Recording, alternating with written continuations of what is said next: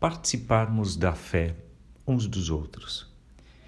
Eu gosto muito desse conceito que nos é apresentado não apenas no livro de Atos, mas no Novo Testamento como um todo, de que somos um grande corpo de Cristo, somos parte de uma grande família da fé, pertencemos uns aos outros. E numa época em que viajar não era tão fácil como na atualidade, Paulo Timóteo, Barnabé, Silas, João Marcos, Apolo e tantos outros são nos apresentados ao longo do livro de Atos como aqueles que vão de cidade em cidade conectando pessoas, conectando é, cristãos e compartilhando o evangelho com aqueles que ainda não são do caminho, ou seja, seguidores de Cristo. E Paulo, de uma forma muito especial, vai conectando as comunidades, costurando e mostrando que pertencem uns aos outros. No capítulo 21, ao qual nós chegamos hoje, nos é descrito este retorno em etapas de Paulo até que ele chega em Jerusalém.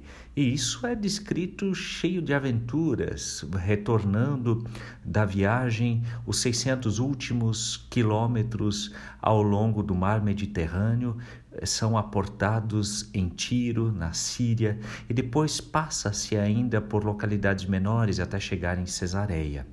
Ali é informado a Paulo de que ele provavelmente seria preso em Jerusalém. Isso pelo fato dos judeus não conseguirem suportar esse contato agora tão próximo é, também com aqueles que não são judeus. Mas Paulo não se deixa dissuadir da ideia de seguir até Jerusalém. Por quê? Porque também destes cristãos ele quer ser participante. E o que está aqui nas nossas entrelinhas, e não é descrito de uma forma bem objetiva nesse capítulo, é que Paulo regressa aos cristãos em Jerusalém com uma oferta que foi levantada pelas mais diversas comunidades. E por isso o versículo 17 nos é descrito de que, chegado a Jerusalém, os irmãos o recebem com imensa alegria. Paulo assim chega em Jerusalém não apenas com uma quantia em dinheiro. E se você vive a realidade do corpo de Cristo, você já entendeu isso. A alegria é expressa porque as pessoas percebem de que pertencem a algo muito maior, algo para muito além de uma comunidade local, algo que somente o olhar da fé pode nos fazer compreender.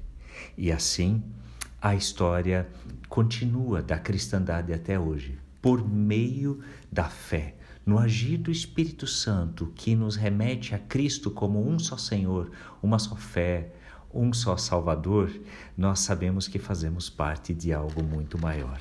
O final do capítulo 1 nos apresenta a prisão de Paulo, mas isso não é o final da sua perspectiva é apenas o final de um capítulo e, quem sabe, o início de uma nova história, de um olhar para muito além de si mesmo. E você, a sua fé, ela é partilhada com outros irmãos? Hoje nós estamos num domingo, dia em que a gente tem mais tempo. Quero desafiar você, faça contato com um irmão que você nunca teve tanta proximidade. Procure, é, por meio deste contato, perguntar como está, se importar, mostrar abertura para orar por ele.